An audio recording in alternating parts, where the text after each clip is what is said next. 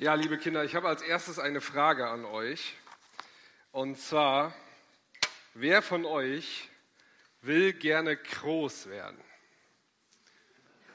Ja, ich hätte da eigentlich noch mit mehr äh, Meldungen gemeldet, weil also ich wollte immer groß werden, als ich ein Kind war.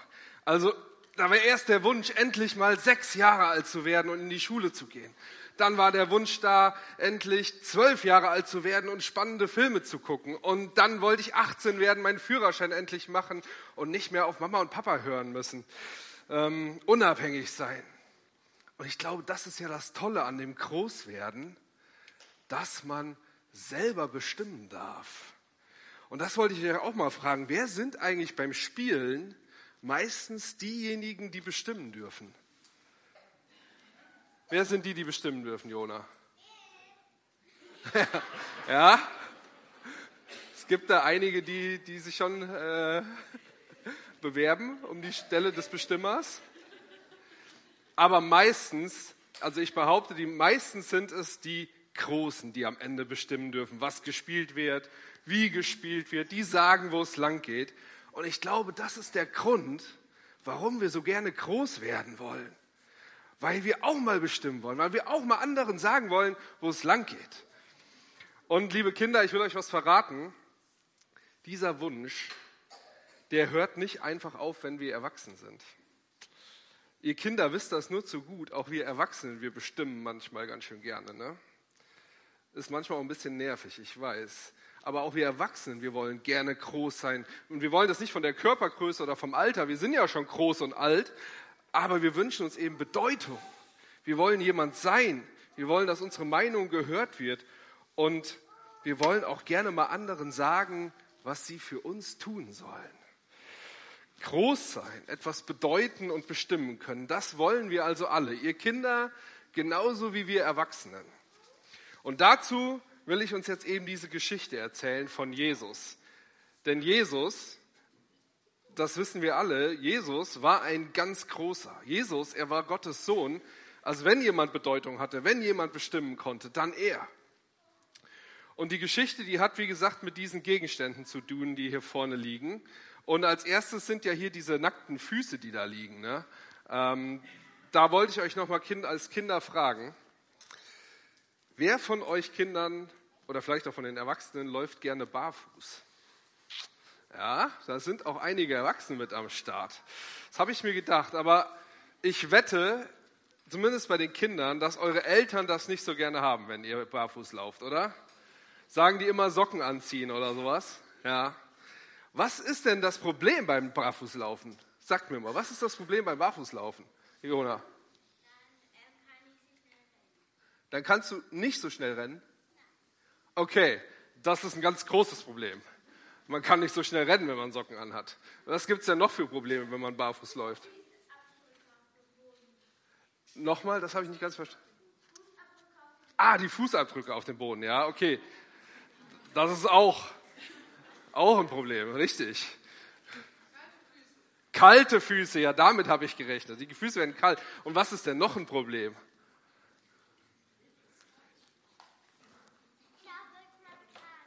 Man wird krank, wenn man kalte Füße hat. Ja, genau. Und Annalena, willst du noch was sagen? Die werden schmutzig, genau, schmutzig.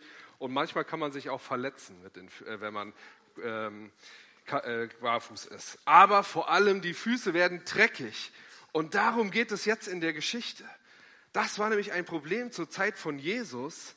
Damals gab es nämlich keine Gummistiefel. Ne? Da werden die Gummistiefel nämlich drängen. Und es gab auch keine normalen Schuhe, so wie heute. Also die meisten Leute, weil es da auch ganz warm war, die liefen barfuß rum. Vielleicht mal mit so einer Sandale, aber meistens eigentlich barfuß. So, und das heißt, wenn man in ein Haus hineinkam, dann musste man sich natürlich als erstes die Füße waschen. Spätestens für das Essen musste man die Füße waschen vor allem, wenn man so dreckige Füße hatte wie ich. Dann musste man sich vor dem Essen die Füße waschen. Ich will euch kurz erklären, warum. Denn die Leute, die haben früher nicht am Tisch gegessen, sondern die haben am Boden gegessen. So, und wenn man hier direkt die dreckigen Füße beim Essen hatte, das war echt eklig. Ja. Wer von euch kennt ja den Spruch, vorm Essen Hände waschen nicht vergessen? Ja, den kennen wir, ne? So, damals, damals galt der Spruch, vorm Essen Füße waschen nicht vergessen, weil man wollte nicht die dreckigen Füße beim Essen haben. Und weil das so wichtig war, bitte ich euch mal, das jetzt zu sprechen. Vor dem Essen Füße waschen nicht vergessen. Nochmal ein bisschen lauter, mit mehr Überzeugung. Vor dem Essen Füße waschen nicht vergessen. Richtig, das ist nämlich so wichtig damals gewesen und das brauche ich auch jetzt gleich in der Geschichte. Das wusste jeder damals. Deswegen, wenn ich sage, Achtung, wenn ich gleich sage, das weiß doch jeder, dann müsst ihr diesen Satz sagen. Ja, diesen Satz, vor dem Essen Füße nicht waschen, nicht vergessen. Okay, also ihr wisst die Regel jetzt, ähm, wie das mit dem Füßewaschen und dem Essen war. Aber in der Geschichte, die ich uns jetzt erzählen will, da hatte sich eben keiner vor dem Essen die Füße, wasche, äh, Füße gewaschen. Dabei weiß doch jeder, vor dem Essen Füße waschen. Richtig. Und die Geschichte, das ist so kurz vor der Zeit, bevor Jesus am Kreuz stirbt. Jesus will noch mal so richtig schön essen mit seinen Schülern oder mit seinen Jüngern, wie wir oft sagen. Und er will ein ganz besonderes Fest feiern, das sogenannte Passafest. Und dafür suchen sie einen Raum, sie machen alles schön, das Essen wird vorbereitet und an der Tür wird dann auch tatsächlich eine Schüssel bereitgestellt mit Wasser. Ja, damit man vor dem Essen die Füße waschen. Genau, das wusste ja jeder. Und dann kommen tatsächlich die Schüler, die Jünger von Jesus, in diesen schön hergerichteten Raum, um zu essen, natürlich am Boden zu essen. Und sie kommen mit ihren dreckigen Füßen von draußen da rein, sehen die Schüssel, aber wundern sich, da ist gar kein Diener dabei neben dieser Schüssel.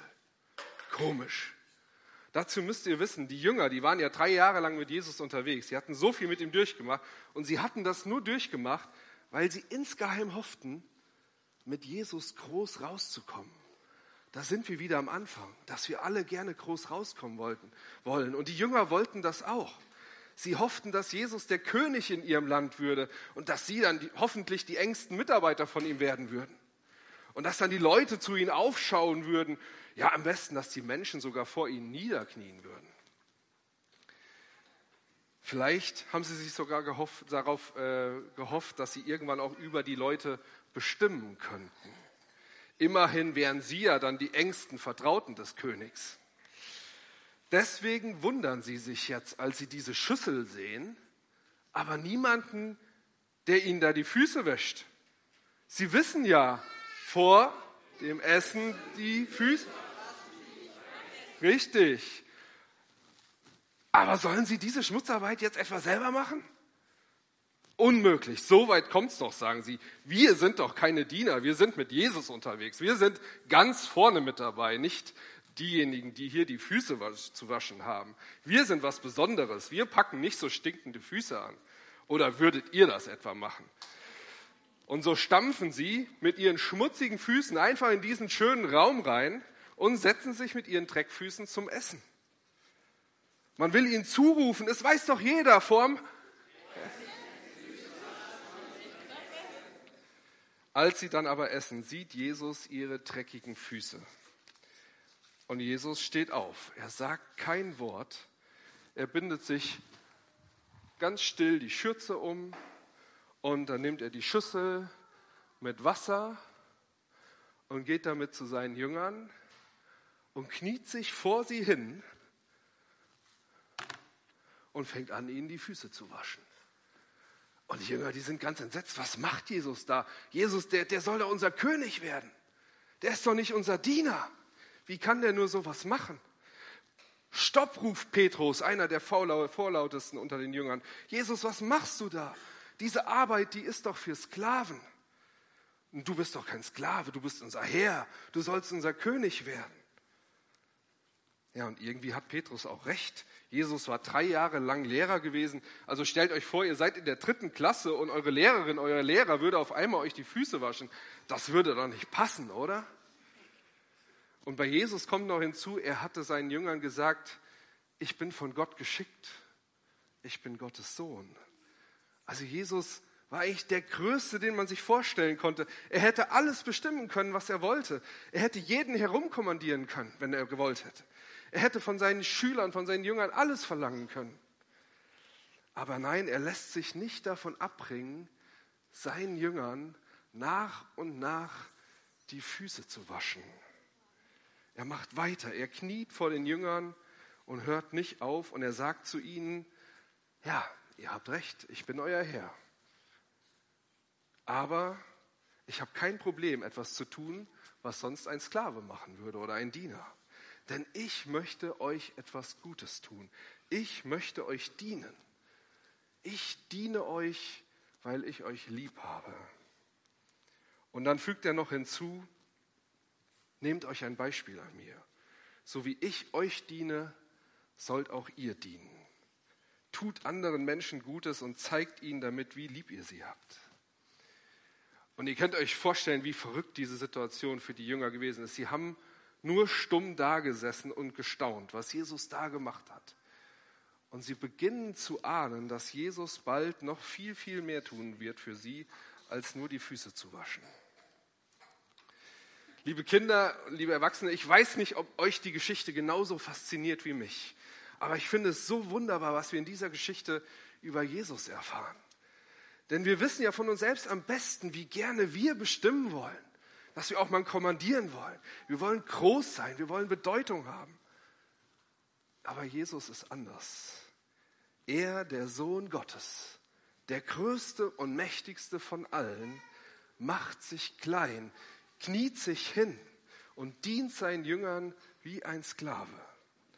Vielleicht denkst du so sogar, bah, das hätte ich auf jeden Fall nicht gemacht. Ja, aber Jesus hat es gemacht. Jesus war sich nicht zu fein dafür, sich die Finger schmutzig zu machen, weil er seinen Jüngern etwas Gutes tun wollte, weil er seinen Jüngern seine Liebe zeigen wollte. Und Achtung, seine Liebe geht sogar so weit, dass er selbst Judas, seinem Verräter, die Füße wäscht. Genauso wie Jesus damals seine Jünger geliebt hat, liebt er auch dich und auch mich heute. Jesus ist auch heute nicht jemand, der, dem es darauf ankommt, groß zu sein und zu bestimmen, von uns zu fordern und uns herumzukommandieren, sondern zuallererst will er uns dienen. Er will dir dienen. Er will dir Gutes tun. Er will dir geben, was dir und deinem Herzen wohltut. Und dafür wäscht er nicht nur die Füße, sondern irgendwann geht er sogar dann ans Kreuz um alles wegzunehmen, den ganzen Dreck in unserem Leben, alles, was zwischen Gott und uns steht. So weit geht das Dienen von Jesus. Einfach, weil er uns liebt. Ja, das müssen wir, glaube ich, erstmal wahrnehmen. Da müssen wir eigentlich mal innehalten, könnten auch schon Schluss machen. Aber dann kommt ja noch der zweite Schritt, den dürfen wir nicht ganz vergessen. Aber es ist wirklich erst der zweite Schritt, wo er uns dann auffordert, es genauso zu machen wie er, dass auch wir anderen dienen dürfen. Deswegen zum Schluss, das ist auch wirklich die letzte Frage, zum Schluss überleg doch mal, wie kannst du eigentlich anderen Gutes tun? Vielleicht einfach, indem du freundlich bist. Im Kindergarten, in der Schule oder auf der Arbeit, indem du andere Kinder mitspielen lässt oder auf der, andere, oder auf der Arbeit andere nicht von oben herab behandelst. Oder indem du anderen hilfst beim Aufräumen oder beim Umzug. Vielleicht indem du einfach ein Bild für jemanden malst oder anderen etwas abgibst von dem, was du hast. Und abgeben, das ist echt so eine Sache. Ne? Liebe Kinder, nicht nur euch fällt das schwer mit dem Abgeben, sondern auch uns Erwachsenen. Aber es gibt so viele Möglichkeiten, wie wir Gutes tun können. Und ich will uns ermutigen, uns Jesus zum Vorbild zu nehmen. Jesus, der als Retter und Herr bereit war, alles für seine Jünger zu tun. Sodass auch in unserem Leben sich nicht alles darum dreht, dass wir Bedeutung bekommen, und selber groß rauskommen, sondern dass auch wir bereit sind, anderen Gutes zu tun. Lasst uns dafür Jesus als Vorbild machen, auch wenn Vorbild nehmen, auch wenn es bedeutet, dass wir uns vielleicht selber die Finger schmutzig machen müssen oder wir selber mal einen Schritt zurücktreten müssen. Das ist echt eine Nummer. Aber deswegen ist es so gut, dass Jesus nicht nur Vorbild ist, sondern dass er uns auch dazu fähig macht durch seine Liebe. Und deswegen, das, was ich uns am Ende wünsche, ist, dass wir immer wieder etwas von dieser Liebe spüren können, davon spüren können, wie tief seine Liebe zu uns ist. Und wir dann bewegt werden, diese Liebe nicht für uns zu behalten, sondern von dieser Liebe weiterzugeben. Amen. So, und jetzt gehe ich mir erstmal die Füße waschen.